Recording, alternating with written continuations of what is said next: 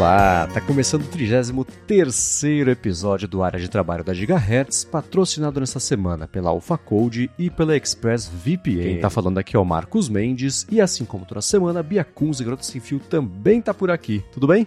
Oi, Marcos. Oi, pessoal. Nossa, muito obrigada pelos feedbacks da semana passada, viu? Foi muito legal e hoje a gente tá recheado de assunto aqui, hein? Uhum. Eu só queria trazer uma coisa que eu vi essa semana no Mastodon que eu achei ótimo e a sua cara, que foi a pessoa que falou assim: Ó, oh, gente, não importa, você tem que aceitar que não importa quanto caderno diferente você compra, você não vai se tornar uma pessoa que escreve melhor. Para isso tem que gastar com caneta, gente. Eu falei, ah, então tá. Eu achei que você ia falar tem que gastar com chat GPT. Não, tem que ser com caneta. Eu falei, ah, é a cara da Bia. Ah, pode ter certeza. Agora, uma coisa, a gente falou bastante do, do chat GPT na semana passada, das IAs, na verdade, em geral, né? E aí, como teve profissões ao longo dos anos sem chat GPT que foram extintas, como foi o caso de ascensorista, e o Thiago Bernardo falou: gente, vocês não vão acreditar, escutando o área de trabalho, deixei meus filhos na escola lá, e eles têm lá nove ascensoristas no colégio. Oh, ele falou que é para evitar que a galera entre lá, bagunça no elevador, tudo mais, danifique os elevadores.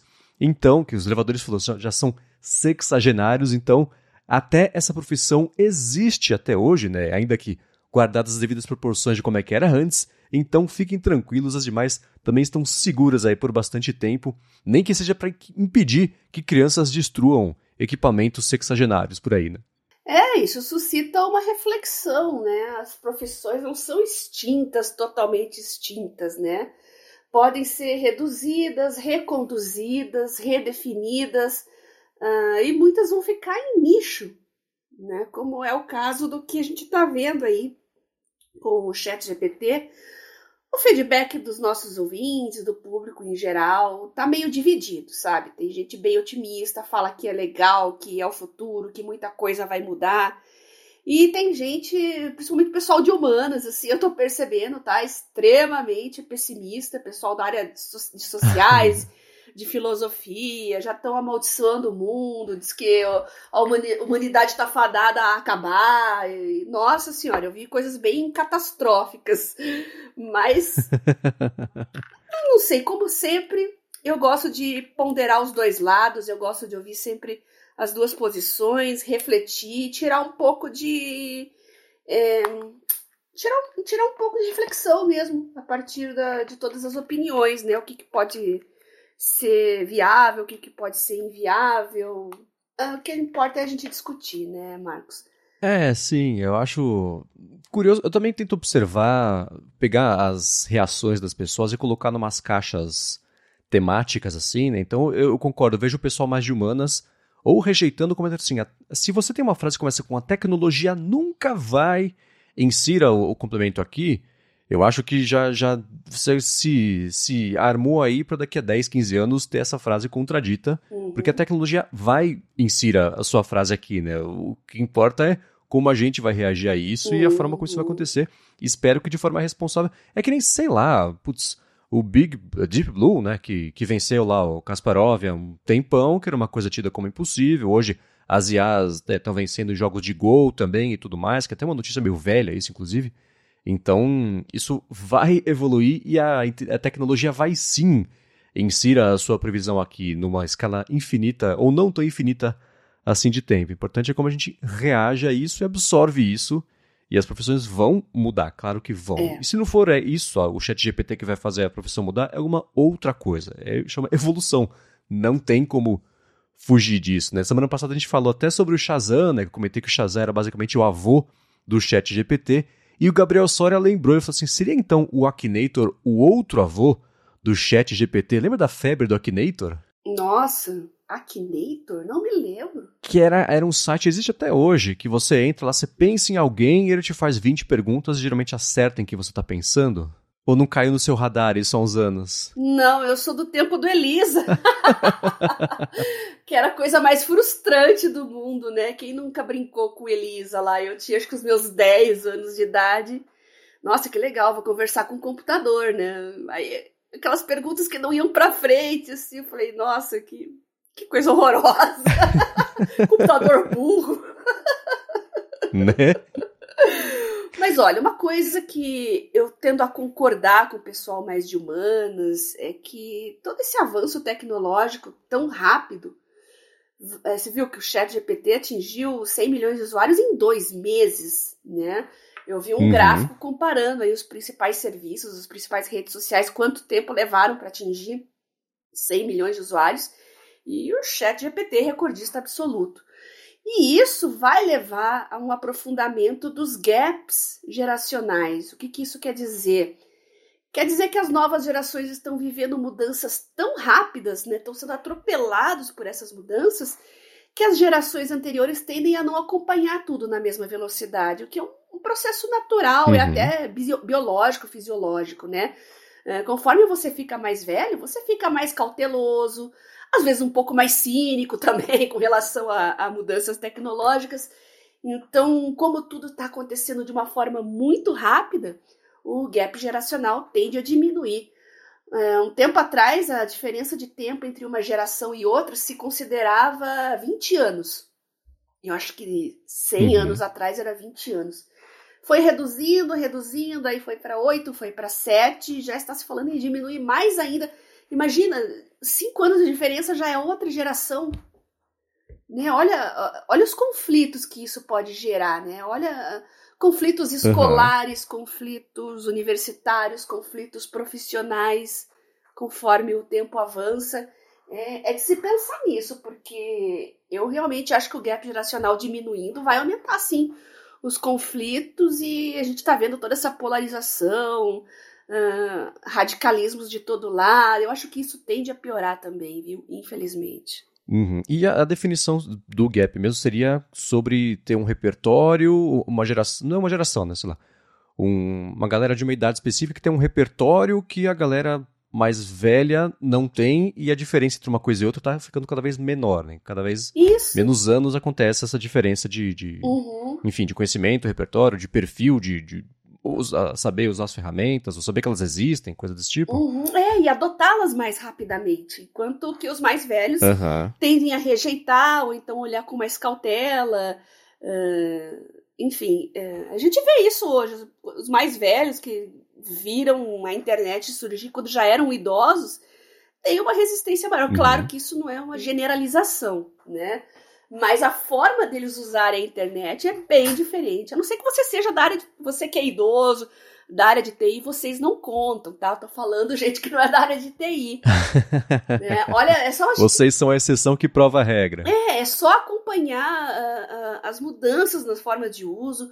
É, a gente viu conflitos políticos né, recentemente. Por que, que os mais idosos estão mais suscetíveis a isso? Né? Tem uma explicação com relação a gap geracional e adoção de novas tecnologias. Né? Os uhum. mais velhos adotam as novas tecnologias de forma diferente dos mais novos, né? com mais parcimônia, com mais calma e de forma diferente, quando adotam. Né? Então, eu acho que o conflito geracional já é uma realidade e eu tenho um certo receio, sim, que com as inteligências artificiais isso tenda a piorar. É, acho que o entender a tecnologia por trás da ferramenta ajuda a pessoa a usar isso do jeito, eu não vou nem dizer certo, mas talvez não perigoso, né? Então, eu tô, você está falando sobre isso, eu estou colocando tudo isso que você está comentando numa situação de cair num golpe, por exemplo. Né? As ferramentas aparecem e elas podem ser usadas para o mal, e quanto mais distante a pessoa estiver da utilização tecnológica do que está rolando naquele momento sobre aquela ferramenta, maior é a chance dela acabar sendo é, prejudicada por alguém que sabe exatamente usar aquela ferramenta para aplicar um golpe em cima. Então, vai desde o golpe do Pix lá, do, do, do, do story do Instagram, que te promete que vai devolver um monte de dinheiro, até, sei lá, o pessoal que está usando o próprio chat GPT para fazer os textos de phishing, porque é mais convincente, e está escrito certo, né, que geralmente é um problema com o e-mail de phishing, e, e usar isso para cima de outras pessoas. Né? Então, aplicando isso para cima de como dá para usar para o mal essas ferramentas, acho que fica bem uhum. fácil de entender essa diferença, o, o gap geracional mesmo e a compreensão do que está acontecendo para você pelo menos ficar numa situação mais segura versus quem vai usar isso aí de uma forma mais predatória. Uhum. Meus pais já têm mais de 80 anos, né? Eles não gostam de redes sociais, então eles rejeitam isso. no máximo WhatsApp mesmo. Uh, meu pai é mais radical ainda, ele não quer saber de internet. Né? Ele já sofreu aquele golpe do falso sequestro, uh, ele tem palpitação. Às vezes, quando eu ligo para ele, a ligação tá ruim e cai, ele passa mal. Sério, Marcos, eu fico apavorado. Então eu só ligo para ele. É, porque ele tem trauma, ele já passou por muita coisa ruim. Então, muita uhum. coisa assim, ele rejeita mexer na internet, ele não quer saber, ele tem medo de, de, de, cair em golpes, o que faz sentido, porque ele é bem ingênuo. É de uma geração que é uma coisa que a gente não, não vê mais hoje em dia, que a palavra da outra pessoa valia mais que qualquer coisa. E isso a gente sabe uhum. que palavra hoje em dia não vale mais nada. Então ele sofre muito com esse tipo de coisa. Eu acabava ficando um pouco frustrado. Imagina, o pai da garota sem fio, né? Mas hoje eu prefiro eu fazer certas coisas para ele mesmo. Eu falo, não, deixa que eu cuido disso para você. Então eu administro mais essa parte que envolve um pouco o mundo digital, porque assim eu tô protegendo ele também e ele fica mais tranquilo. Sim. Então, a gente não pode forçar as pessoas a adotarem tecnologias e redes e se elas não se sentem confortáveis com aquilo, ainda mais um idoso que passou a maior parte de sua vida num outro mundo. Meu pai viu uhum. o telefone surgindo, né? Ele era do tempo que, quando colocava o telefone em casa, foi um grande acontecimento, né? E fugindo de guerra ainda. Meu pai é alemão e começou a falar português aqui no Brasil quando começou a frequentar a escola, bem garotinho, né? Então, o pessoal, os boomers, né, que a gente chama, esse ele nem é pós-guerra, ele é do entre guerras ali, né? Então, é uma geração mais cautelosa, um pouco mais cética e realmente avessa a, a mudanças bruscas. Então, daqui a pouco seremos nós, Marcos, que vamos chegar nessa idade. Como é que nós encararemos as tecnologias que começarão a surgir? Eu já sou refratária a TikTok, por exemplo. Não tenho, não quero ter, eu não vejo o que isso pode acrescentar na minha vida. Se um ouvinte me der algum motivo plausível para instalar o TikTok, eu instalo. Tô fazendo um desafio para vocês aqui.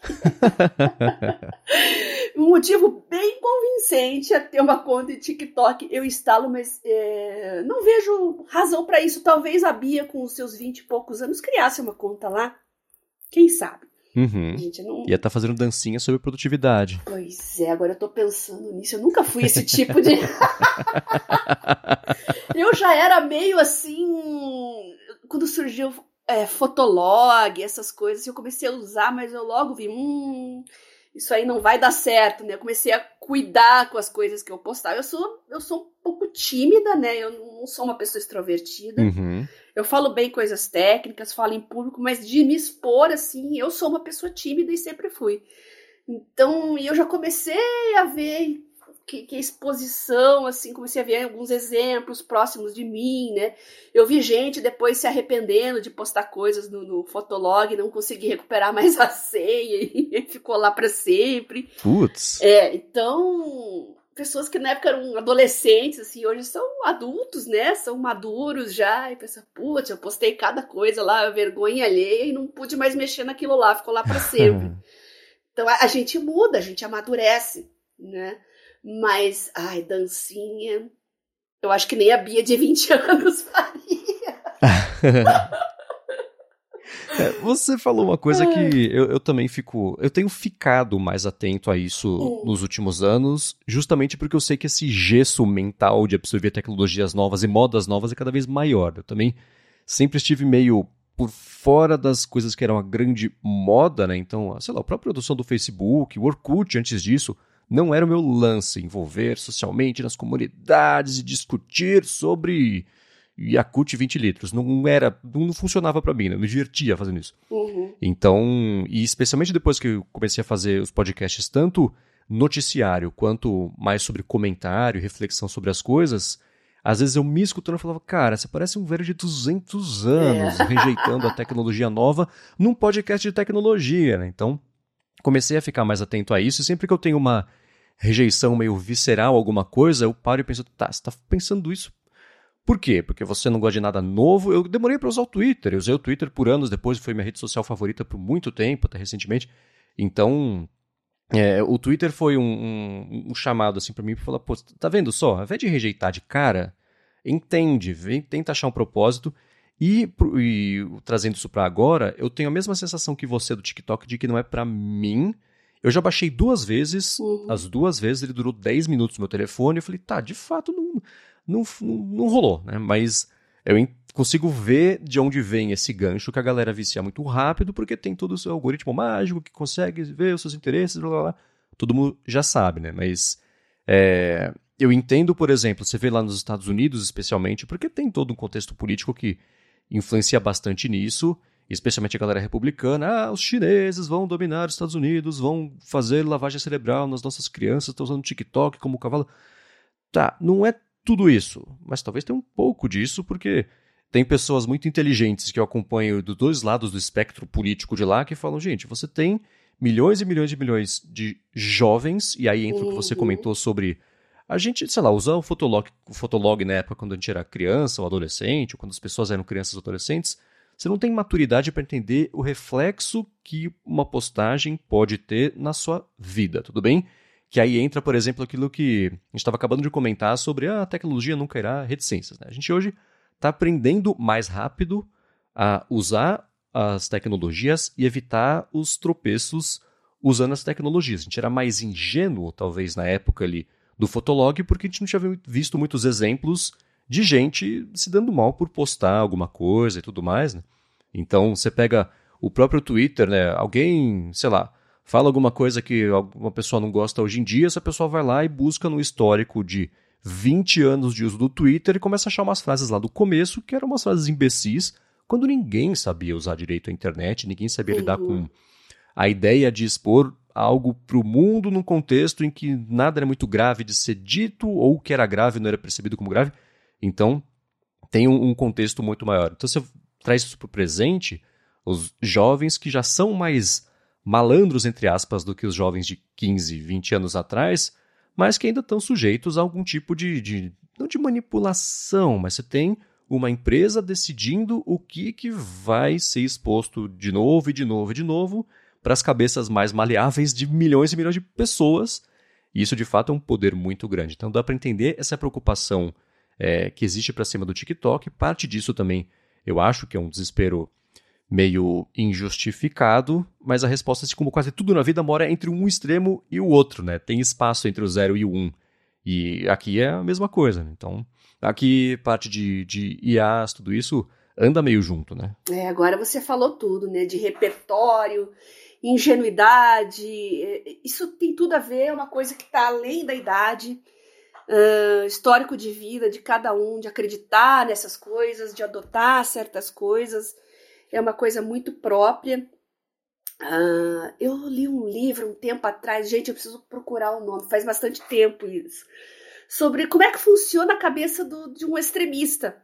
É, um, é pena que só tem em inglês esse livro, mas ele é muito bom. E você pensa assim, nossa, aquelas pessoas que foram lá em Brasília, que quebraram tudo, ou então outros eventos lá do Capitólio, entre outras coisas pelo mundo. Por que, que as pessoas é, embarcam nessa? O que, que faz elas irem tão a fundo? Um negócio que às vezes começa em grupo uhum. de WhatsApp ali, né? Então, tem gente que pensa que não, é falta educação, falta. Não, falta. É, não, não tem a ver com classe social, a gente vê gente de todas as classes sociais se radicalizando, todos os níveis educacionais, não adianta você falar que não teve acesso à educação, tem doutor, pós-doutor, tem desembargador, magistrado que passa fake news para frente. E minha mãe, o tempo todo ela fala isso, como eu falei antes. Eles são uma geração em que a palavra e a confiança está é, tá acima de tudo. Ela manda coisas para mim, Marcos. Essa semana aí ela mandou um negócio que a Covid, a trombose da Covid, na verdade era por causa das ondas 5G que engrossavam o sangue.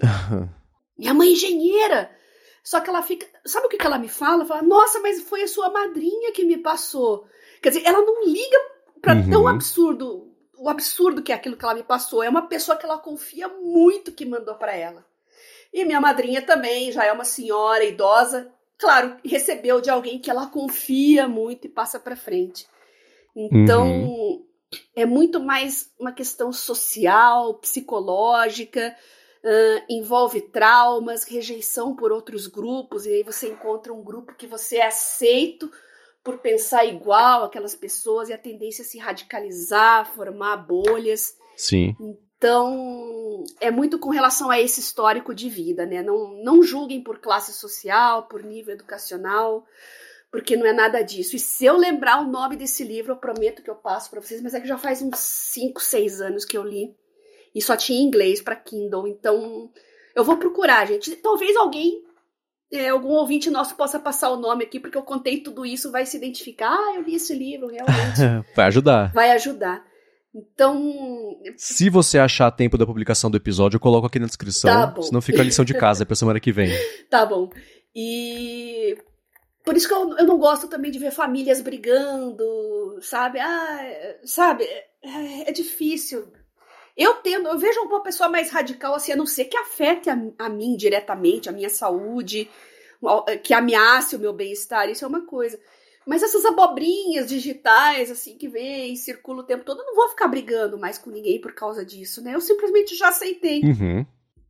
E o que eu posso fazer e que eu faço é cobrar de autoridades, né? Esses influenciadores que passam essas coisas para frente, influenciadores uhum. da área de saúde, médicos, que eles são mais influentes com pessoas como idosos, não, porque é uma autoridade, aquele negócio da palavra, da confiança, é, isso me deixa muito mais revoltada. Eu não brigo ali na, na ponta final uh, de todo esse emaranhado. Eu prefiro que as pessoas investiguem e punam quem está lá em cima, quem está criando essas histórias. Uhum e disseminando com ide ideias de poder, de dinheiro, de influência. Esses são os verdadeiros perigos né, de uma sociedade tão conectada como a nossa.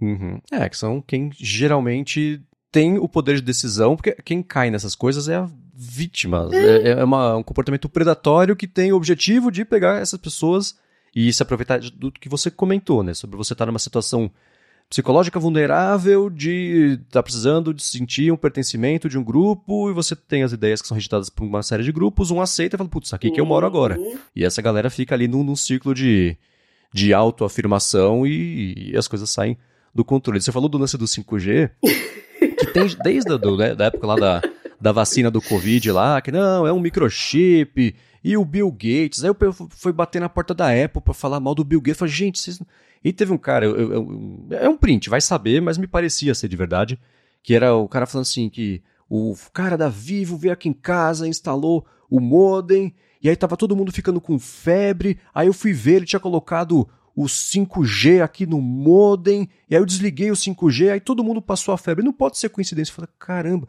o cara leu que o 5G da febre, aí os 5 GHz no modem que não tem nada a ver com o 5G, mas para a cabeça do pessoal faz completo sentido, passo para frente, as pessoas vão acreditando, tá aí prova, comprovação de que o 5G foi mal. Então é um problema gigantesco, né? Como sempre, a falta de informação é o principal vilão e ao mesmo tempo a principal arma para quem quer usar isso do jeito errado. Né? Um e é tão fácil criar, né, Marcos? A gente vê. Pega fatos, fatos verdadeiros e amarre eles de um jeito que faça sentido, só que gera uma premissa totalmente uhum. falsa. As pessoas acreditam. Porque tem fatos verdadeiros aqui e ali, daí fica tudo amarradinho. Meu Deus, é uma conspiração. E você falou do negócio da China. Bom, teve a história do balão lá, dos, ou dos balões, né? Que inclusive foram abatidos. Uhum. Gerou uns memes bem engraçados, por sinal. Mas uh, eu, eu, tendo não, a não aceitar e não rejeitar totalmente. Eu não gosto de, de país autoritário, país totalitário, não confio nesses países que o TikTok é uma arma do governo chinês para alcançar mercados ocidentais, e isso não tenho a menor dúvida, não sei até que ponto e com qual objetivo, mas que quer alcançar, isso quer.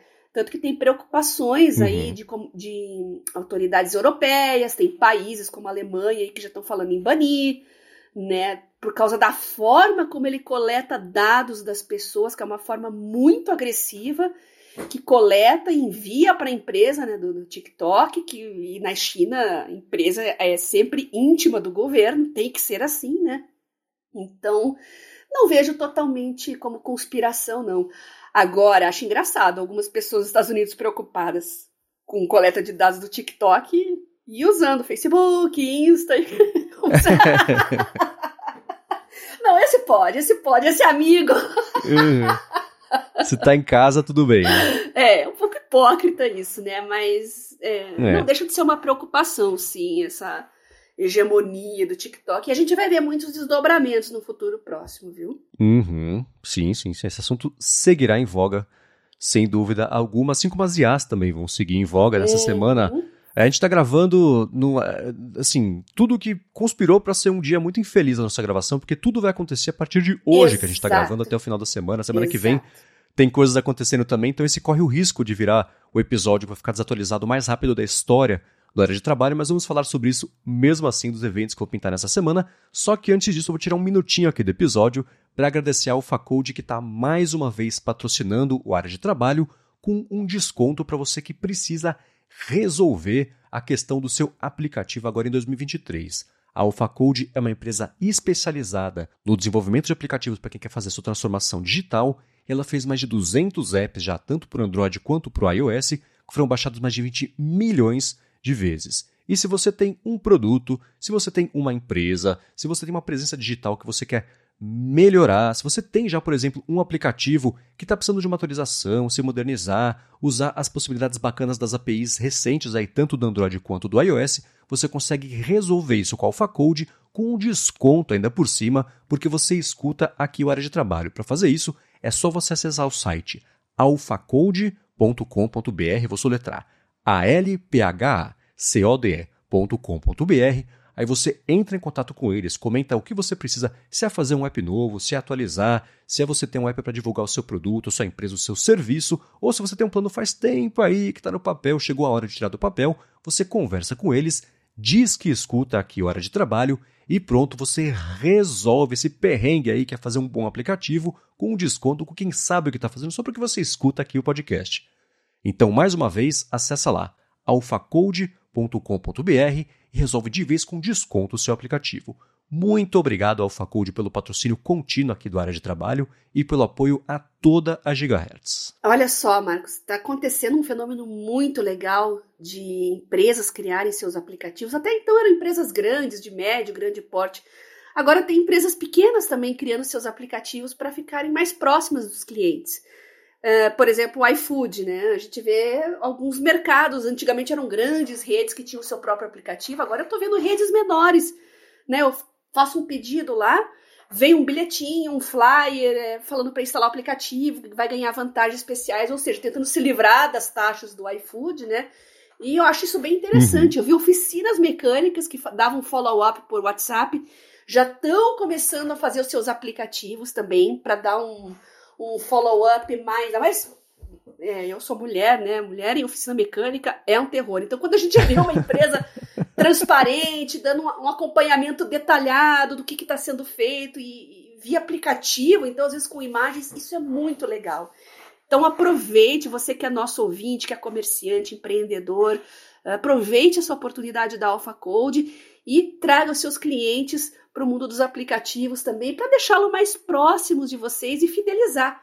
A questão hoje em dia não é mais tanto conquistar um cliente, sim fidelizar. Então fica a dica e obrigada AlphaCode por nos patrocinar. Muito obrigado. Agora vamos lá. O Google, na semana passada, anunciou que agora nessa semana, e não só isso, hoje, no dia da, da publicação do episódio, dia 8 de fevereiro, quarta-feira, ele vai fazer um evento para detalhar. Ele ia anunciar, mas ele já anunciou no começo da semana em contra-ataque, é uma coisa da Microsoft que a gente vai comentar já já, mas detalhar o Bard, que é basicamente o chat GPT do Google, que vai usar a inteligência e tudo mais para dar os resultados. E o Google, no press release que eles publicaram falando sobre isso, já começam, a primeira frase já diz sobre confiança, impacto da tecnologia responsabilidade para a medicina, que médicos usam o Google para, enfim, né, ter as informações e tudo mais.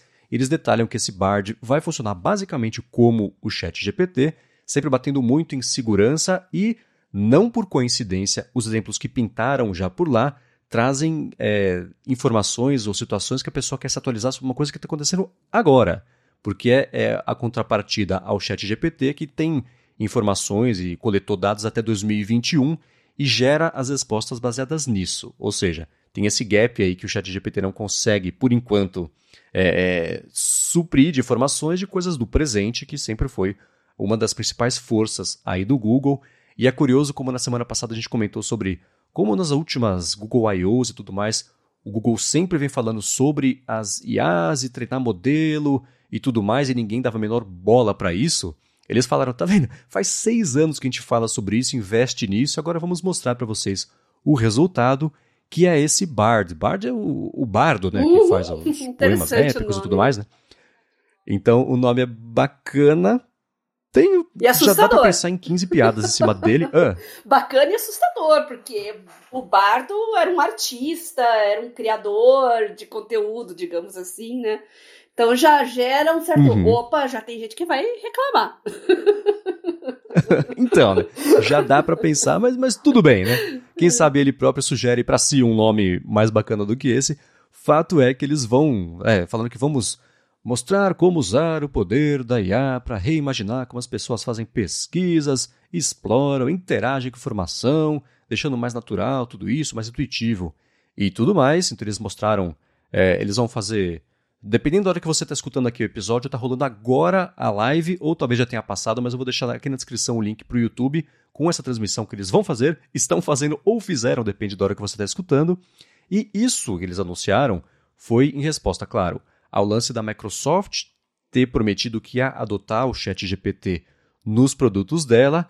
E em reação ao evento do Google, a Microsoft marcou para hoje que estamos gravando, terça-feira, véspera do evento do Google, um evento dela para falar como é que ela vai adotar o Chat GPT nos produtos dela e tudo mais. Né? Então você vê o Google reagindo à Microsoft e a Microsoft reagindo preemptivamente já para fazer um pré-evento para tentar dominar aí as notícias em cima do que o Google vai lançar, essa briga escalou rápido, né? Pois é. E a gente acertou, hein? Semana passada nós falamos de fazer uma solução baseada em inteligência artificial incorporada ali naquele ambiente de buscas, que é o, uhum. o carro-chefe, o principal negócio, né? O principal ganha-pão do Google, e aparentemente o Bard vai funcionar nesse mesmo ecossistema, no ecossistema das Sim. buscas que as pessoas já estão hiper familiarizadas. Como? Bom, isso a gente vai descobrir ou vocês já estão descobrindo agora. Dependendo do horário que está sendo feita a apresentação. É... Bom, prefiro não falar, né? Para o podcast não ficar obsoleto. Então a gente vai acompanhar essa semana como é que vai ser feita essa integração aí da engrenagem do, do sistema de buscas atual com a inteligência artificial. Eu estou bem ansiosa. Porque pelo menos o DeepMind uhum. eu já uhum. conheço um pouco, que é o, uma solução médica, já dei uma olhada, é muito legal o DeepMind. Então, não pense que o Google tá para trás, não. Tem gente que tava falando que o Google ia cair na bolsa, ia, ia desvalorizar por causa do chat GPT. Eles não estão dormindo, não, gente. O Google é o Google. Esqueceram disso? claro que vai vir uma solução super poderosa e, quem sabe, até deixe ofuscado o chat GPT? Não sabemos, vamos descobrir. Hum, é. É, aí tem que ver também, a gente está falando sobre isso, o chat GPT considerando como se fosse uma coisa estática, e também não é, está em desenvolvimento. Então pode Exato. ser que na semana que vem a OpenAI marque um evento para falar, gente, mudou tudo, agora é assim, faça, né, vai ficar esse jogo de gato e rato público aí sobre eventos e projetos, tudo isso com asterisco gigantesco, é tudo experimental e tudo uhum. mais. Né? Então, o Google tem a obrigação, entre aspas, de ser mais responsável com as ferramentas que ele disponibiliza, porque são milhões de pessoas usando isso a cada uhum. minuto. E como a gente estava falando aqui no começo do episódio, né? Tudo que puder ser usado para o mal vai ser usado para o mal. Eles têm que dar um jeito de dificultar que isso aconteça, né? Então, você falou do DeepMind, no segundo parágrafo do press release eles falam do DeepMind, então dá para ver que eles montaram essa pré-comunicação do que eles vão anunciar de um jeito muito estratégico aí, cumprindo cada ponto que eles foram, não criticados, mas que ainda assim foi, foi colocado em xeque nas últimas semanas aí, por conta do chat GPT e tudo mais. Eles falam, por exemplo, eles colocaram um exemplo, ah, como é, me, oh, Bard, me fala aí sobre coisas que eu posso dizer para minha sobrinha de 9 anos do que o telescópio James Webb capturou nas últimas semanas, sei lá. Então, eles estão batendo muito nesse lance de, da inteligência usar de um jeito atualizado, fala, ah, me ajuda a planejar uma festa, faz uma receita do que está na minha geladeira. Então, é, é, é ver como eles vão entregar isso aí. Você acertou na mosca, né? Vão se integrar direto ao buscador do Google, afinal, assim, de cara, você já consegue falar, ó, oh, o chat GPT levou um mês para conseguir 100 milhões de pessoas usando, a gente levou 12 horas. Pega eu, né? Então, vai ter um pouco disso também nessa, nessa, enfim, nesse anúncio de que eles vão lidar com isso aí. E essa tecnologia usa mesmo o Lambda, que a gente comentou, que eles já estavam investindo faz um tempo internamente e estão tendo que correr e lançar, talvez antes de estar 100% pronto como eles queriam, mas o mercado reagiu mais rápido do que eles se movimentaram, né? É um, um risco que você corre.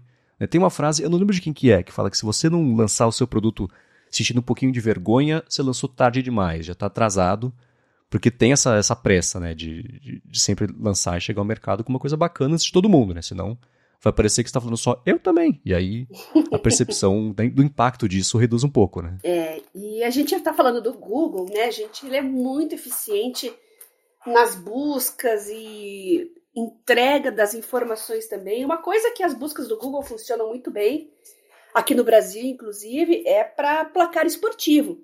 Está acompanhando lá o Brasileirão, está acompanhando uhum. o Estadual, uma Libertadores, você tem ali as ferramentas em tempo real, de placar, de receber notificação quando tem um gol. Agora imagina colocando uma inteligência artificial, no caso o BART, né, por trás desse sistema que já é tão bom. A gente vai ter um comentarista esportivo. Você pergunta ali pro Google, e aí, como é que tá? Uhum. Eu já sei o placar, quanto que tá, eu tô vendo ali em tempo real. Mas vem cá, Bart, quem que tá jogando melhor? O que, que, como é que tá sendo esse jogo aí? Dá para virar esse placar? Aí ele vai falar, ó, oh, teve um impedimento ali que na verdade não foi, já, já vira até o VAR também, né? teve um impedimento ali que não foi. o VARD. É, o VARD. é, o time X ali tá, tá atacando mais, o outro tá jogando recuado, então ele faz uma análise do jogo. Olha só que interessante, né? A que ponto o Google, é. que já está presente com essa ferramenta, essa, é, esse é o, é o grande X da questão aqui. O Google já está presente com vários serviços dentro desse, desse ecossistema de buscas. E colocar uma inteligência artificial vai levar as coisas com uma dimensão que vai engolir o, o chat GPT.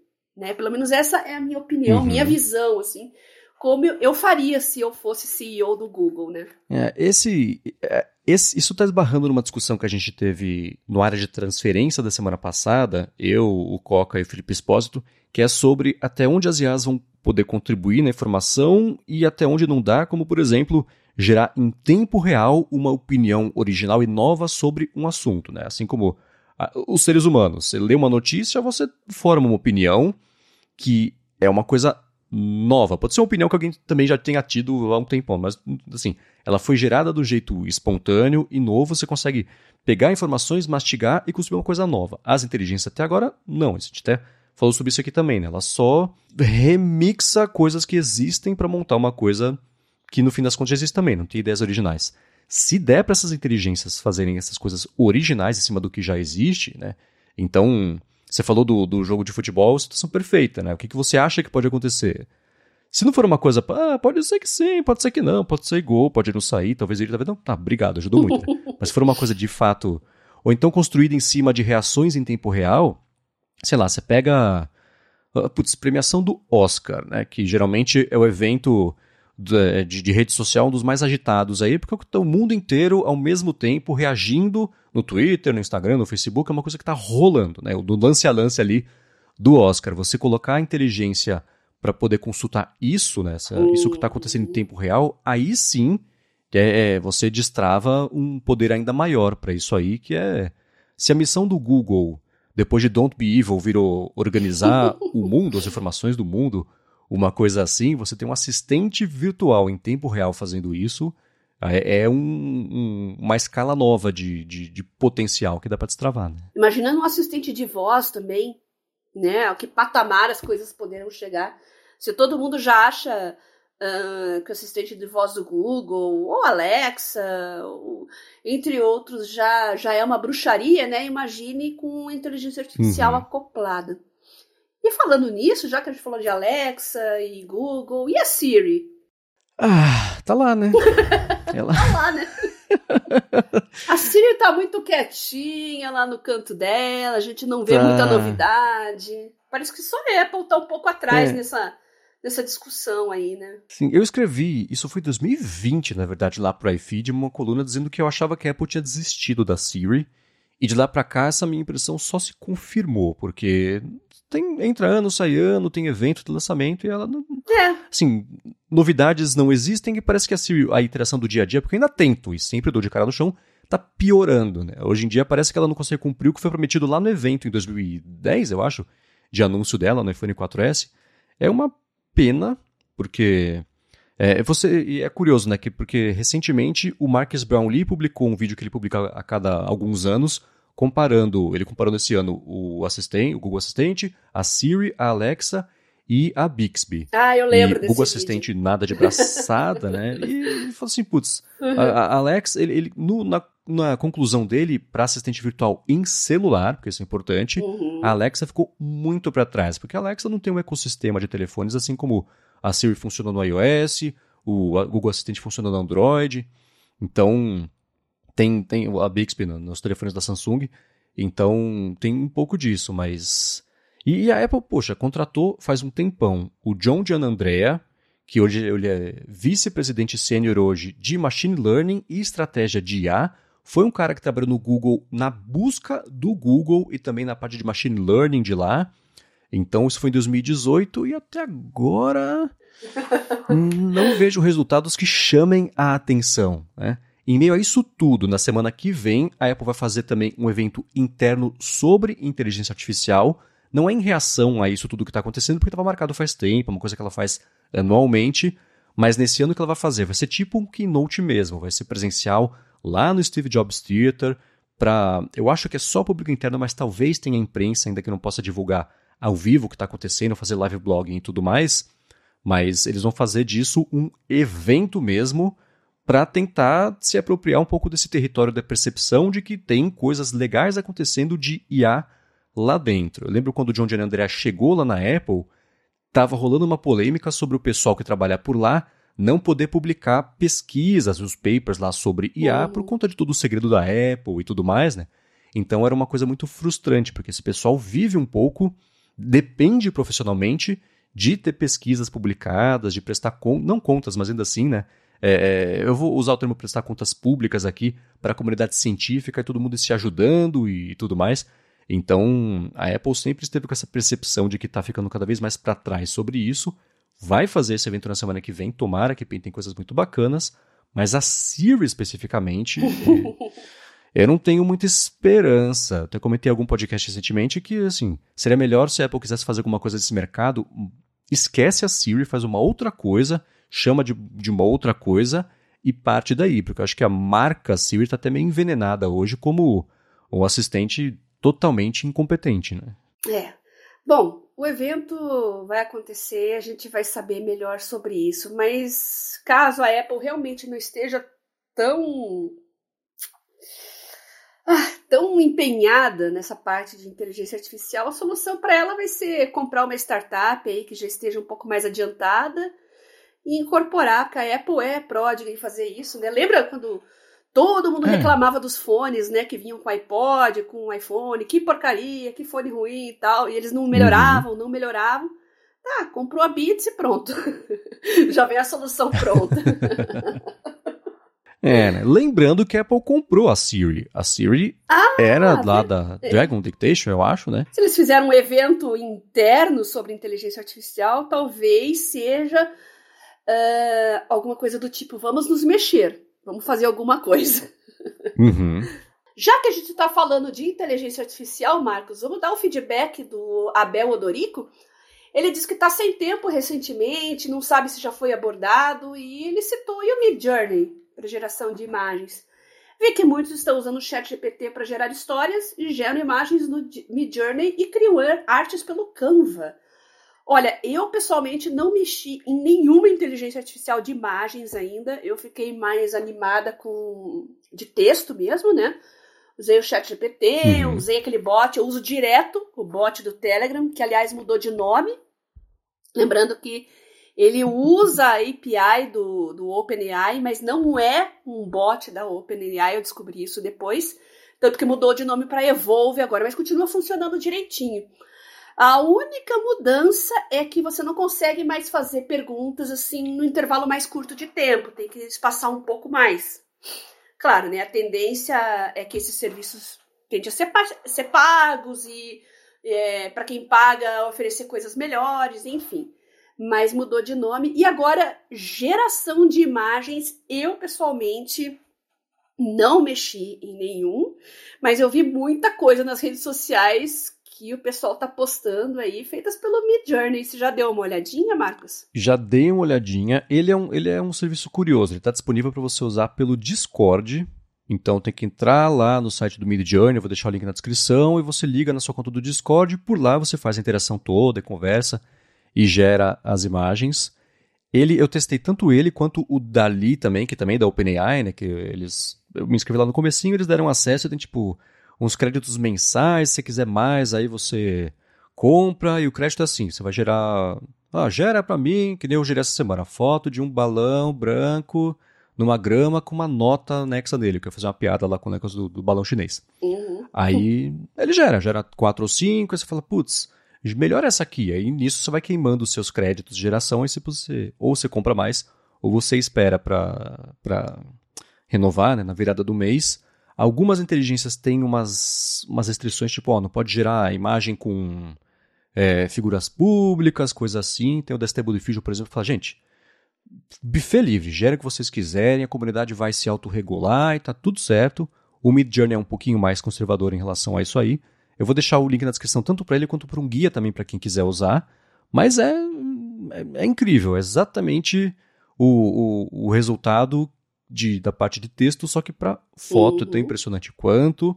É, os, não os saltos criativos, mas as interpretações criativas do que você pede para ele desenhar e, e, rabiscar impressionam, né? surpreendem, porque é, envolve muito, mais do que texto, envolve a nossa reação visceral a uma manifestação criativa gráfica de alguma coisa, porque isso entra o seu repertório, você fala, nossa, isso parece muito, sei lá, Basquiat. Ah, legal, gera isso aqui mais no estilo do Basquiat, ele gera quatro ou cinco fotos no estilo do Basquiat, que não tem nada a ver com o que tinha gerado antes, mas então é bem impressionante, é bem promissora também essa tecnologia. É, recomendo que todo mundo que tem uma curiosidade sobre isso vá atrás e teste para entender, ou pelo menos pensar no, no impacto que isso vai ter para todo tipo de profissão, seja você que depende da geração de imagens para o seu trabalho, ou ao contrário, para o seu trabalho que depende de você gerar imagens, ser pago para receber, e, quer dizer, ser pago ou paga para fazer isso e tudo mais. Então, é, não se fala tanto, eu acho, sobre essas IAs de texto, porque elas apareceram antes de, de, de imagem, porque elas apareceram antes um pouquinho do que essas de texto. E as de texto, o acesso ficou muito mais amplo e mais fácil, mais rápido. Uhum. Então elas é, acabaram roubando um pouco aí do, do, do, dos holofotes, mas essas que geram imagens são impressionantes. É uma coisa muito muito maluca. E os ilustradores estão bem brabos, né? Inclusive, então, essa semana então... circulou aí um uma editora está anunciando um livro infantil cujo texto e as imagens são totalmente gerados por inteligência artificial. Então eu vi muito ilustrador, muito escritor e até penei para achar essa editora e esse livro porque eles não queriam divulgar, estavam só xingando muito, né? Não, não vamos dar palco, não, não vamos ficar falando nome, mas aí fucei um pouquinho e eu achei. Mas eu vi só um anúncio assim uhum. do livro, né? Um livro infantil. E não sei como é que é a história. Eu vi a capa, Tá. Livro infantil, né, gente? Inteligência artificial não precisa ser muito elaborada. É uma coisa que trabalha muito com a imaginação, né? Criança é muito imaginativa, uhum. então. É. Eu acho que os ilustradores têm sim motivos para ficar preocupados. É, eu, eu vejo isso. Eu sempre lembro, e já falei sobre esse podcast aqui, que é o Pessimist's Archive, que sempre pega alguma coisa, alguma novidade tecnológica ou não e mostra a reação das pessoas na uhum. época. Então, ah, putz, a fotografia vai acabar com a pintura, o telefone vai acabar com o telegrama uhum. e as pessoas, a sociedade vai começar a ruir porque a comunicação está fácil demais. Isso não foi isso que aconteceu. Dá para pegar isso aí, a sociedade vai ruir porque a comunicação está fácil demais e colocar hoje no TikTok, por exemplo, né? E no no no, open, no, no chat GPT. Então, eu fico um pouco reticente a falar sobre o impacto ruim que isso vai ter e usar reduzir para não, vai acabar, vai mudar, vai prejudicar. É claro que as pessoas que ilustram vão perder alguns tipos de trabalho para isso aí. Mas, ao mesmo tempo, a, quanto mais contato a gente tiver com essas artes, melhor vai ficar o nosso olho para identificar quando a arte foi feita por essas inteligências. Que nem, sei lá, você pega uma pessoa segurando alguma coisa. Essa, se você olhar, essa pessoa está com oito dedos numa mão. Fica tá ali, tá bem disfarçado, mas as IAs não conseguem por enquanto. Hoje gera dedo, gera dente, é uma coisa que você bate o olho, já consegue identificar. Elas vão melhorar? Vão. Mas o nosso olhar para identificar se foi gerado ou não também vai melhorar. Tem que ter uhum. um que vai melhorar na medida maior do que o outro. Então, eu não acho que vai acabar com o profissional que ilustra. Vai mudar esse mercado, mas quem ilustra conseguindo adotar essa ferramenta para benefício próprio também vai se sair na frente. Seja você. Não é que vai fazer. Eu sou. Eu ilustro, sou ilustrador, mas eu vou usar a IA aqui e vou ganhar dinheiro sem trabalhar. não é isso. Mas adotar a ferramenta para ajudar no seu trabalho, perfeitamente válido. Né? Assim como né, pintores usam fotografia, nem que seja para você capturar o ambiente e depois voltar para casa e fazer a pintura. Então, eu acho que existem jeitos de adotar isso aí sem reduzir a conversa para, putz, agora vai acabar a fotografia, pintura, cinema e tudo que envolve as pessoas olharem para alguma coisa. Não, não acho que é por aí não. Vamos acompanhar com o tempo, né? Mas a dica que fica é aquilo que a gente sempre fala aqui no podcast, né? Não se acomodem. Aham, sim, só, sim. Só isso. Só isso que temos a dizer. O que, por sinal, liga muito bem com o próximo tema aqui do episódio, que é sobre burnout. Não se acomodar, mas calma, basicamente, né? Como evitar o burnout, identificar o burnout, combater isso, seja você a pessoa que trabalha, seja você a pessoa que tem uma empresa, que tem pessoas que talvez estejam com uma pressão aí, que talvez estejam sofrendo uma pressão aí e tudo mais.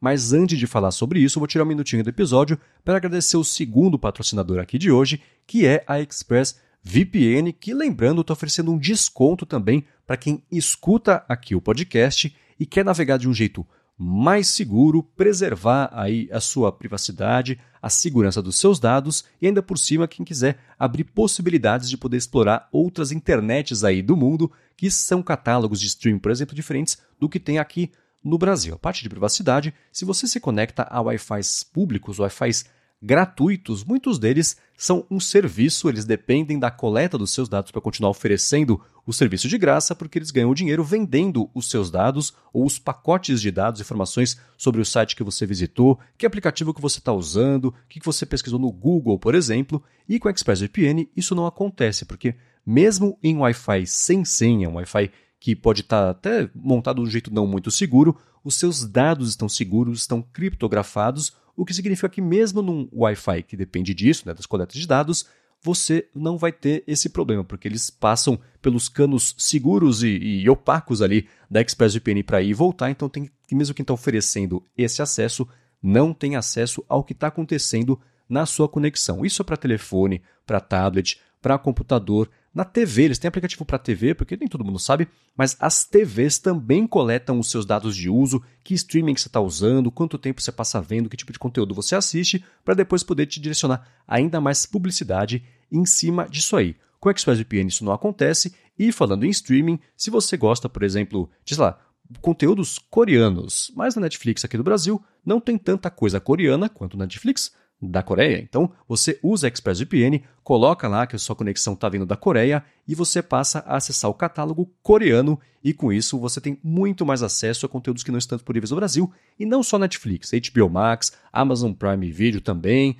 próprio YouTube, né, coisa assim. Às vezes acontece de falar, você conecta no servidor, ele fala que não vai dar muito certo, troca de servidor e tudo mais, acaba rolando e a parte mais bacana é que você que escuta aqui o área de trabalho tem um desconto de 3 meses na assinatura do plano anual, isso depois de 30 dias também para experimentar e ver como é que é ExpressVPN sem colocar a mão no bolso, acessando o endereço expressvpn.com adtrabalho. Então acessa lá experimenta, vê como é que é e ganha 3 meses de graça na assinatura do plano anual. Mais uma vez, expressvpn.com adtrabalho.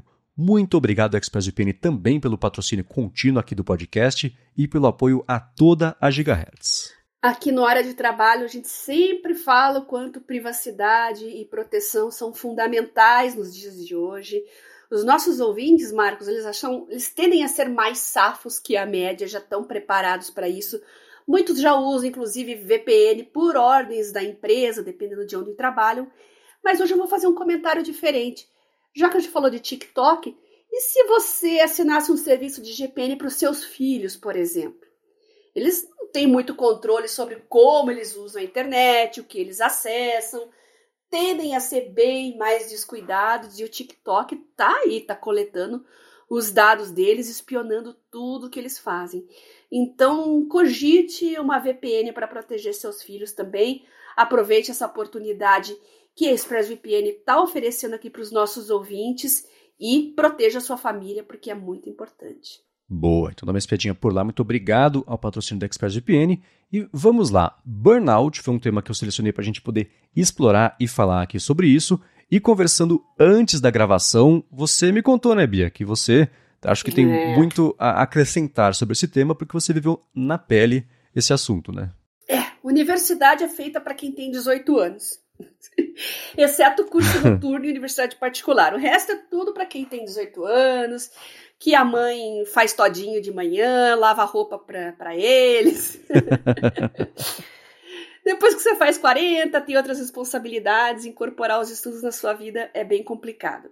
Um tempo atrás eu comentei aqui que a gente estava num, num pico insano aqui gravando podcast, e eu estava super atribulada também prova, trabalho, um monte de coisa acumulado. Então eu estava bem estressada mesmo. E um belo dia, se aproximando as datas das provas, eu passei por uma situação complicada no campo pessoal, familiar, que eu tive que conciliar também. Tudo foi meio por água abaixo e eu experimentei um episódio de burnout, que eu só vinha saber que era burnout com esse nome mesmo uns 15 ou 20 dias depois, porque minha pressão disparou. Eu estava hum. dormindo 4 horas por noite, né? Passei uma semana pelo menos dormindo 3, 4 horas por noite. Minha pressão disparou, eu tinha dores de cabeça constantes, passei muito mal em dado momento e precisei de atendimento médico, né? E o médico que me atendeu falou: "Olha, você só tá cansada. Não tem nada de errado com você, sua pressão tá alta, sim. Eu, eu tomo já antipertensivo porque contei para vocês, né? Tô com as sequelas da Covid, etc, etc. Mas a pressão alta e as dores de cabeça constantes estão muito atreladas ao estresse, à falta de sono. E, infelizmente, não é problema de falta de organização. Vocês sabem que eu sou super organizada. E eu já reclamei de como os professores universitários levam as suas disciplinas, os seus trabalhos e os slides e manda slides não sei quantos dias depois da aula. Eu sou adepto do professor Pira, eu gosto de separar uma hora por dia para estudar os assuntos daquele dia que eu tive aula naquele dia, antes de ir dormir à noite. Mas se o professor não manda os slides, eu não tenho como estudar. Então tudo acumula depois para frente, isso gera um estresse muito grande. E agora, como é que a gente pode evitar isso, Marcos? Já que a gente está tocando nesse assunto no podcast, eu tenho certeza que tem muitos casos aqui de pessoas que já passaram por isso. Eu gostaria muito de compartilhar essa minha experiência com vocês, mas que vocês compartilhassem também a de vocês comigo. É, pode ser pelo meu Twitter, arroba garota sem fio, ou então pelo meu Telegram, arroba Bia. Você pode mandar uma mensagem privada para mim se você não quiser que a gente fale o seu nome, a gente não fala o seu nome, mas conte suas histórias. Eu acho que muita gente vai se identificar, porque a gente tende a normalizar isso, Marcos. Ah, a vida é corrida, é assim mesmo.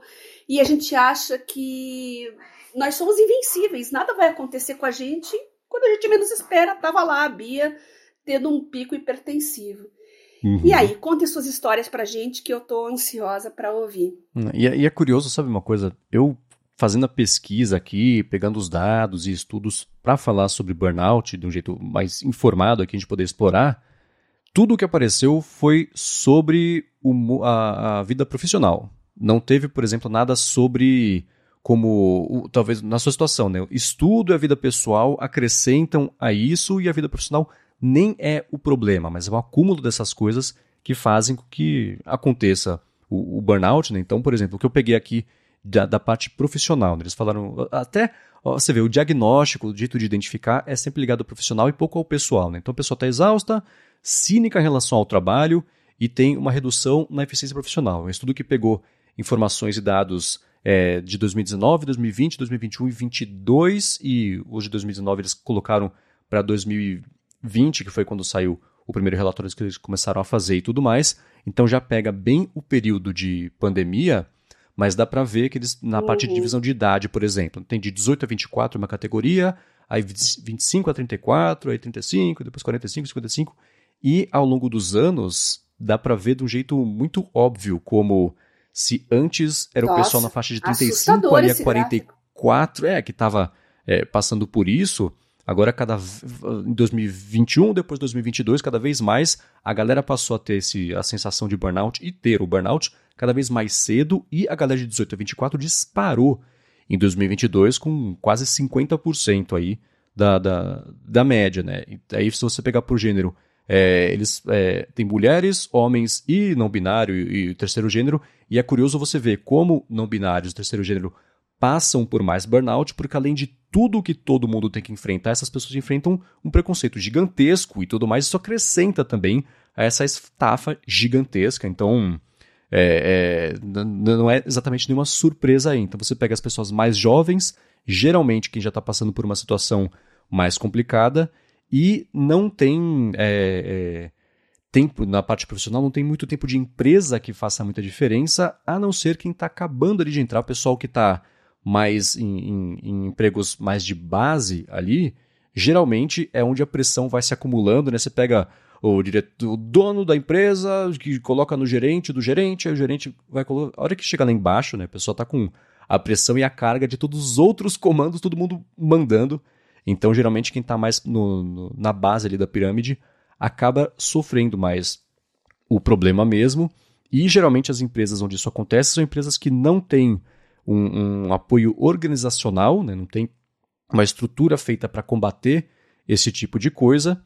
E eles colocam, por exemplo, as empresas que adotam políticas que colocam as pessoas em mais destaque, têm mais prioridade, geralmente tem um diferencial competitivo frente às outras e geralmente, para surpresa de ninguém, são as empresas onde tem menos, ainda tem, mas tem menos instâncias, manifestações, menos casos de burnout aí do que hum, as outras empresas. Essas pessoas falam que se sentem 49% mais engajadas ali no trabalho, 50% dessas pessoas dizem sentir mais segurança psicológica no ambiente dentro e fora, na verdade, do trabalho, 30% sentem mais uma sensação de pertencimento e 217% mais também elas sentem apoio, que recebem apoio da organização, frente às empresas que não têm essa estrutura, essas políticas que colocam as pessoas em primeiro lugar. Esse estudo específico eu vou deixar aqui na descrição para quiser dar mais piada, que eles exploram tanto a parte ruim, né, o que causa isso, as reações nas pessoas e tudo mais, quanto eles colocam cinco jeitos, métodos, alternativas, ferramentas para mitigar que isso aconteça no ambiente de trabalho. Tem parte toda de, de, de valores da empresa, né? E às vezes a pessoa não sentir um alinhamento moral e, e, e com esse, os valores, os delas são diferentes da empresa e tudo mais. Então achei que foi um estudo bem interessante para essa parte profissional é, é, de investigar, entender e, e, tentar mudar esse cenário do burnout, mas você, assim, é, é com, me lembrou de um jeito muito rápido que não envolve só trabalho. O trabalho é um, um aspecto disso e todo o resto da vida que acontece junto, né, é, podem contribuir também, ou ser, às vezes até o principal problema, e o trabalho ser só talvez a gota d'água ali que, que faça com que a vela queime dos dois lados mais rápido, né? Tudo bem que água e vela não vai queimar, eu as analogias, como sempre faço. É, as mulheres têm a questão da maternidade, que gera muito estresse, por quê? Porque elas têm que se afastar por um tempo do mercado de trabalho, se sentem culpadas por não estar dedicando tempo suficiente para os filhos, um, depois da licença, elas têm medo de voltar ao trabalho e serem dispensadas por terem se afastado do, do, do trabalho, ainda que seja um direito. Então, nas mulheres, essa questão aí do burnout parece que pega muito de um jeito quando envolve filhos, família e responsabilidade com o lar, né? É, é, um problema que não deveria ser, mas é tipicamente feminino. E quando eu comecei a dar tecnologia, dar consultoria em tecnologia móvel um tempo atrás, eu tinha muitas clientes mulheres que basicamente precisavam de mais mobilidade, né, trabalhar de forma em qualquer lugar, um, um trabalho ubíquo em qualquer dispositivo, a qualquer hora, basicamente por causa da maternidade. Uma delas, inclusive, é, ela tinha acabado de dar à luz a gêmeos, ela era arquiteta, estava fechando o escritório dela para fazer o escritório dela em casa e ela sentiu uma culpa imensa por deixar os clientes de lado. E por outro lado, um dos gêmeos era um pouco mais delicado, precisava de mais cuidados, o parto tinha sido um pouco complicado também. E ela se sentia culpada, o tempo todo culpada. Uh, olha, olha que situação, né? Você está se sente culpada porque não dá o tempo devido aos seus clientes, e quando está com seus clientes, se sente culpada porque não está perto do filho. Né? Nesse ponto, a tecnologia ajudou muito ela também colocar o escritório em casa, ter um smartphone, um iPad, né? Você conseguia na, na época estava fazendo muito sucesso aquele CAD que visualizava os projetos, né, direto no. Isso foi 2010, 2000, uma coisa assim, era tava na primeira ou segunda geração do iPad ainda, né? Então já deu uma tranquilidade para ela muito grande, né, de poder estar tá, às vezes numa consulta médica com o filho, já poder dar uma checada ali enquanto ela aguarda atendimento, né, agilizar algumas, alguns procedimentos que ela não precisaria fazer quando chegasse em casa e dar mais tempo para o seu filho. Então, tecnologia sempre foi uma aliada das mulheres, sempre. Mas a gente tem que tomar muito cuidado para não querer abraçar o mundo de um jeito que a gente não consiga, né? Não dá para fazer tudo ao mesmo tempo. Mulher tende a ser multitarefa, a gente tem que deixar um pouco esse lado multitarefa de lado para poder fazer direito uma coisa de cada vez. Eu sempre uhum. fui multitarefa e essa é um, é, eu percebi que é uma vantagem por um lado, mas que a longo prazo acaba sacrificando muito a gente fisicamente. Então, eu prefiro pisar no freio. Não sei você, Marco, se você, como homem, se sente é, pressionado e, de alguma forma com questões pessoais, familiares interferindo no trabalho ou o trabalho interferindo na vida pessoal. Hum, então, não. É, eu não sei, isso é uma coisa que eu já tratei bastante na terapia, e o terapeuta fala que eu tenho uma relação muito saudável com o trabalho, que é. Assim, eu, eu, entendi muito cedo que o trabalho é o trabalho. É, e assim, é, é, eu sei que tem muita gente que vê e equivale você abrir mão de, da sua vida pessoal e dos prazeres e tudo mais, porque isso significa que você vai crescer rápido na carreira, vai ficar rico. Não, eu quero fazer meu trabalho bem feito e, na medida do possível, ser feliz com isso. Então, é uma coisa que eu via o pessoal, na época de agência mesmo, que eu trabalhava em agência, que era a cultura do, de, de, de, da entrega 100%, e eu nunca tive 100% para entregar no trabalho, porque eu tinha a minha vida acontecendo também, que ela é tão importante ou mais importante do que o trabalho mesmo.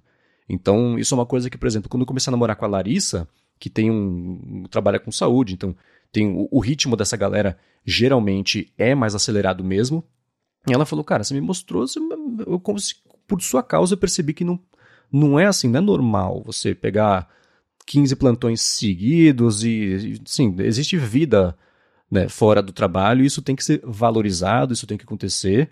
É, então, eu, no trabalho mesmo, assim, putz, dava hora, dava hora, não deu para hoje, puxa, não deu para hoje. Né? A hora que chega para mim, não para mim, assim, quem trabalha com criação sabe que está na ponta da lança. Né? Quando chega um briefing de criação, esse projeto está rolando já faz seis meses. Então, se ele já chegou atrasado, teve um monte de falhas no processo que fez com que ele chegasse atrasado para mim. Não sou eu que vou resolver esse problema, nem o de agora e nem o de processo. Então, eu vou fazer a coisa no tempo que ela precisar para ser feita e vamos embora, né? Mas ainda assim, talvez uma das coisas que tenha me, me desincentivado a continuar no mercado de publicidade é que a dinâmica é essa. E eu estou errado, entre aspas, de querer cuidar da minha vida também. Então, tudo bem. Faço outra coisa. Vou atrás de uma coisa que me traga prazer na medida do que eu puder ou quiser entregar, que é justamente o que a gente está fazendo aqui agora. Eu tenho uma alegria gigantesca de poder fazer isso da minha vida. Obrigado a todo mundo que escuta. É você, Bia. Por cada um, na, na sua parte, terem possibilitado que isso aconteça. Então, eu nunca tive essa pressão de fazer a vida profissional dar certo muito rápido e dá muito certo. Por outro lado, eu tenho a vantagem de não precisar cuidar. Vantagem, entenda o que eu estou dizendo. Né? A minha situação permite que eu não precise cuidar de família, de filhos, nada assim.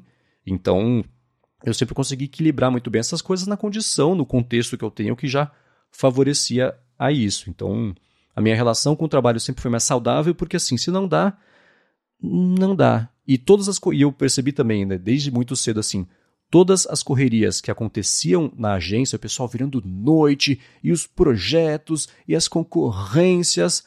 Depois de três dias não fazia a menor diferença o quanto a pessoa tinha se matado ou não, porque estava certo do mesmo jeito. Então eu falei, ah, então deixa eu escolher o caminho de não me matar, porque vai ser muito mais bacana para todo mundo. Inclusive, vou ter gasolina para chegar até o fim desse projeto, entregar coisas bacanas, criativas, legais, bem feitas, bem acabadas, porque não passei três noites seguidas trabalhando em cima disso. A cabeça descansada, ela é um benefício, né? Ela é uma vantagem do trabalho criativo, porque você precisa dela para conseguir fazer uma coisa bacana. Então, é, é, eu sempre olhei mais por esse espectro, sabendo da, da, da sorte que eu tenho de não ter que, né?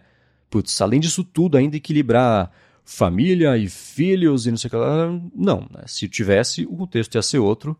Mas eu acho que eu tentei sempre aprender desde muito cedo a fazer o melhor da situação no contexto que eu tenho e, e enfim, o resultado foi esse. Eu acho que para a gente lutar contra o burnout, as cobranças, a gente tem que dedicar um tempo para hobbies mas uhum. também encontrar propósito naquilo que a gente faz. Quando a gente vê as coisas com propósito, Marcos, como você faz, e é por isso que você tem uma relação tão boa com o seu trabalho, tudo muda. Né? Eu, quando estou su super atribulada com trabalho aqui conciliando, eu não tenho mais uma receita financeira como eu tinha, porque eu preciso dedicar boa parte do meu tempo para os estudos, então eu trabalho menos, eu estou ganhando muito menos, isso gera um estresse muito grande, eu vivo com o cinto apertado por causa disso. Nem, não tenho mais o blog, eu optei por parar com o blog, mas eu vou voltar.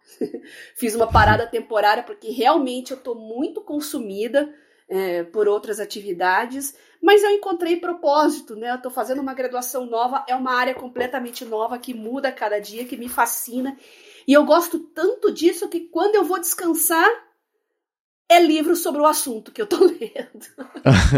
ou é sobre genética, ou é sobre engenharia genética, ou é tecnologia.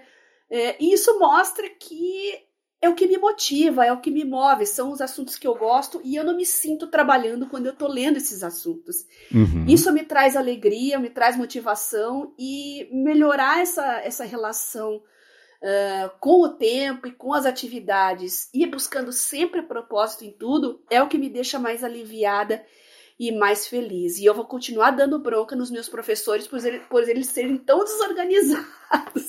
Mas eu entendo o ponto de vista deles, viu, Marcos? Agora tem o chat GPT também. Eles entopem os alunos de, de tarefas, assim, coisas que às vezes são sem sentido, né? Mas uhum. eu sou, eu sou da, da, da, da, moda antiga. Eu gosto de ler artigo, eu pego livro, eu leio livros sobre o assunto, e eu sei que essas gerações novas têm um problema sério com leituras, eu percebo isso lá. Então, a única maneira do, dos professores fazerem com que os alunos se engajem mais nas aulas e com o conteúdo das aulas é empurrar a atividade igual abaixo. Não tem outro jeito. Aí não dá para evitar o burnout. É. E eu já deixei de entregar um monte de coisa. Tem uma matéria que eu não fiz a primeira prova, eu acabei perdendo a segunda prova também. Eu tive problemas familiares que daí eu tenho que resolver, eu tenho que cuidar. Como eu disse, coisas que quem tem 18 anos é, são preocupações que eles não têm. Uhum. Né? Não tem esse tipo de responsabilidade. Então eu conto com a, sempre com a compreensão dos professores. Alguns são mais compreensivos, outros não. Ah, não entregou, azar. Tchau, vai ficar com zero. Então, claro que isso gera um estresse muito grande, mas eu tenho que aprender a lidar com isso. Já aceito melhor as coisas. No começo, isso gerava um estresse muito grande em mim, eu ficava muito p... e por isso que eu tive burnout. Era uhum. mais, não por cansaço, mas por fazer as coisas furiosas. no poder do ódio, né? Com a força do ódio. Teve um trabalho com completamente inútil, assim, que eu me sentia revoltada toda vez que eu tinha que atualizar, fazer alguma coisa. Basicamente era uma matéria que ensinava que você tinha que aprender a falar em público e dar palestra. Pô, coisa que eu fiz a vida ah. inteira, né? Ai. Só que era sempre ai, as coisas de um jeito muito quinta série, assim. Eu realmente não tenho paciência mais para essas coisas lúdicas, assim. A idade não permite. Então eu fazia as coisas na base do ódio mesmo. Agora, me tira uma dúvida sobre o que eu procurei sobre soluções e como aliviar e tudo mais. são sempre dicas que me parecem meio superficiais, do tipo, baixe um aplicativo de meditação, tire um momento para si mesmo, cada cinco minutos, não sei o que lá. Eu não sei o quão eficiente é isso. Se for, você me diga, talvez, se tiver um conhecimento mais técnico sobre isso, mas de jeitos mais práticos, o que, que dá para fazer se a pessoa estiver se sentindo numa situação dessa? O que, que você acha que.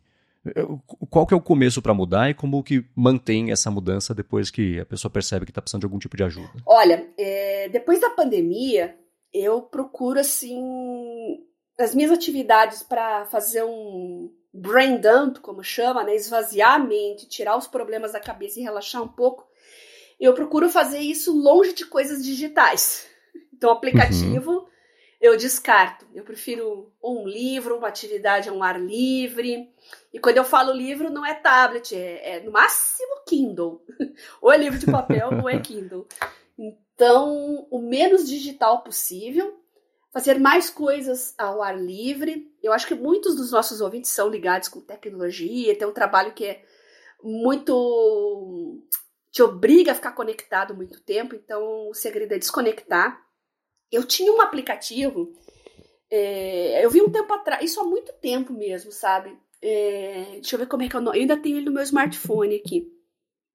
Fazer um journal, é, um diário, assim, ajuda muito a a você se avaliar, né? Colocar aquilo que você está sentindo, suas frustrações, suas alegrias, gratidão, todo tipo de sentimento que você tem ao longo do dia, colocar uh, no papel. E eu usava um aplicativo para isso que se chama Journey. Achei ele aqui muito bom.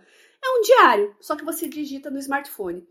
Uhum. E eu vou começar a fazer isso no papel, porque, como eu falei, não tá funcionando, porque eu fico conectado o tempo todo. E eu, bom, aproveitar que eu tenho tanta caneta e tanto papel aqui, eu falei, ah, quer saber? Eu vou começar a fazer no papel. Tô com esse monte de coisa aqui, vamos, vamos usar essas coisas aqui, né? E eu tô agora me preparando para começar a fazer isso, tô me organizando. E eu acho que vai ajudar bastante, porque mesmo quando eu fazia no smartphone, era legal colocar o que eu sentia no papel e depois de um tempo, passando os dias, no final do mês, eu reler aquilo que eu coloquei, eu falei, nossa, tá, eu tava me preocupando à toa. Ah, não é bem assim. Ou então, puxa, eu, as conquistas também, né? As pequenas conquistas do dia a dia, a gente tende a, tende a pensar só nas frustrações, nos problemas e esquece das pequenas conquistas, né? Então, mesmo no digital, esse aplicativo me ajudou muito quando eu vi a minha evolução com relação à minha doença também, eu sempre frustrada, ah, não melhoro nunca, não melhoro nunca. Mas aí eu relendo as entradas anteriores de outros dias, de outros meses, né, conforme recuava no tempo, poxa, eu melhorei muito sim, e eu comecei a ficar mais em paz comigo. Então, eu acho que um journal pode ajudar muita gente. Não tem nada demais você separar ali 15 minutinhos por dia para você escrever num caderno tudo aquilo que você está sentindo. Pode ser uma vez por dia, duas vezes por dia.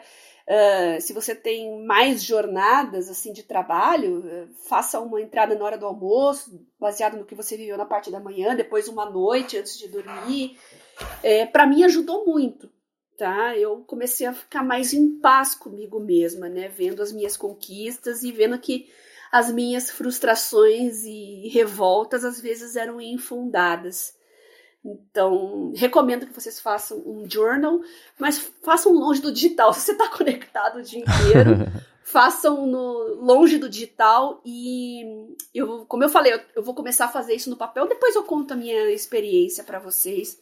Se eu realmente notei uma diferença entre usar o Journey com o aplicativo e usar um, um diáriozinho de papel, uma agenda de papel mesmo, e cada dia escrever um pouquinho, vamos ver se vai fazer alguma diferença, né? Eu sim, conto para vocês. Boa. E todo mundo, vou reforçar aqui o convite da Bia. Quem tiver algo a acrescentar, compartilhar, vamos ajudar todo mundo a ter uma relação mais bacana com o trabalho, com a vida, o que vocês fizeram para ajudar. Ou se vocês têm alguma coisa para contar, ó, passei por isso, foi assim, assim, assim, assim, porque isso, esse compartilhamento também ajuda quem está passando por isso para saber que não está sozinho ou sozinha. Manda pra gente, pode mandar lá na, pra, pra Bia no Telegram. É, a gente pode manter o anonimato para quem quiser também, porque a gente sabe que para algumas pessoas isso é importante. Para achar os links do que a gente comentou ao longo do episódio, vai em gigahertz.fm barra adtrabalho barra 33 ou dá mais piada aqui nas notas do episódio. quero agradecer a ExpressVPN e, como sempre, também a AlphaCode pelo patrocínio aqui do Área de Trabalho, a vocês que escutam, especialmente quem deixa reviews, avaliações, especialmente em dobro para quem recomenda o Área de Trabalho, ajuda mais gente a descobrir o podcast, saber que o programa existe, poder chegar aqui toda semana e se informar sobre como melhorar a vida profissional, a vida pessoal, ou nesse caso aqui, os dois juntos. E obrigado, claro, a você, Bia, por nos ajudar justamente nessa tarefa. Eu que agradeço você, Marcos, pelo convite para participar desse projeto maravilhoso, os nossos patrocinadores que estão viabilizando ele e os nossos ouvintes, claro, sem os nossos ouvintes a gente nem estaria aqui. Então eu reforço o convite. Mandem seu feedback para o meu Telegram, BiaCunze. Se vocês quiserem também os grupos de discussão, o Produtividade Móvel, o Mundo Sem Fio e o meu canal no Telegram também, o Garota Sem Fio, peçam lá para mim no Telegram que eu mando os links para vocês. E no meu Twitter também pode mandar feedback, pode mandar print, contar histórias, uh, arroba Garota Sem Fio. Boa, eu sou MVC Mendes no Mastodon e no Instagram a Gigahertz também tem uma conta no Instagram que é gigahertz.fm. Vocês podem mandar perguntas, comentários, sugestões por lá também. Vocês me encontram em vários podcasts aqui na Gigahertz e também no Bolha Dev, que é um noticiário de tecnologia que sai todo dia de segunda a sexta para a Alura, que é sobre tecnologia, inovação e desenvolvimento. E eu escrevo também por ifeed.pt. Muito obrigado mais uma vez pela audiência de vocês e a gente volta na quarta que vem. Beijoca sem fio a todos e até semana que vem. Thank you.